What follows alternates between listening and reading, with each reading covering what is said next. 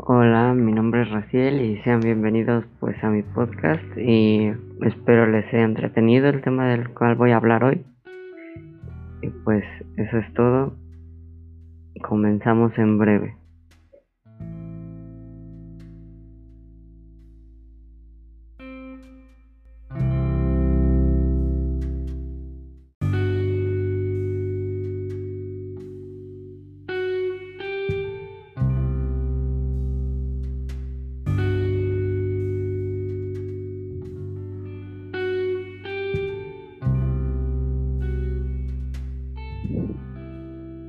Hola, mi nombre es Raciel y este es mi podcast y voy a hablar sobre la célula y las partes de la célula. La célula en biología es la unidad más pequeña que puede vivir por sí sola y que forma todos los organismos vivos y los tejidos del cuerpo humano. O sea, básicamente todo lo que esté vivo está conformado por células. Pueden llegar a haber microorganismos u organismos que están conformados por una sola célula de tan pequeños que son pero pues normalmente como nosotros los humanos estamos conformados por muchísimas células. Ahora les voy a hablar sobre las partes de la célula. El nucleolo es, es una región del núcleo que se ocupa de la producción y ensamblaje de los ribosomas. Los ribosomas son la síntesis de las proteínas y se ocupan pues de degradar las proteínas que llegan a la célula.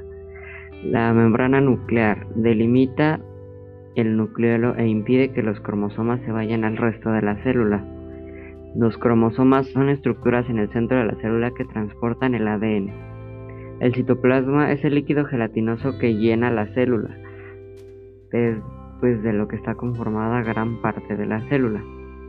La membrana plasmática se encuentra en la entrada de la célula y separa el interior de la célula con el exterior. O sea, es lo que hace que pues no se contamine, por así decirlo, la célula.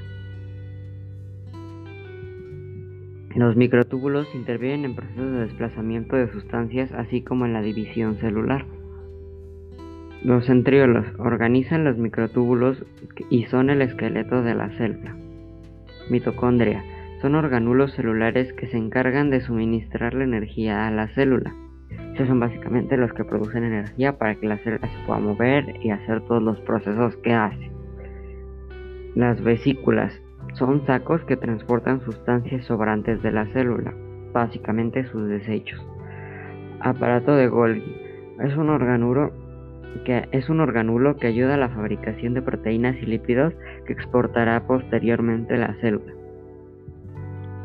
El retículo endoplasmático rugoso es una membrana donde se mueven las proteínas hacia los ribosomas.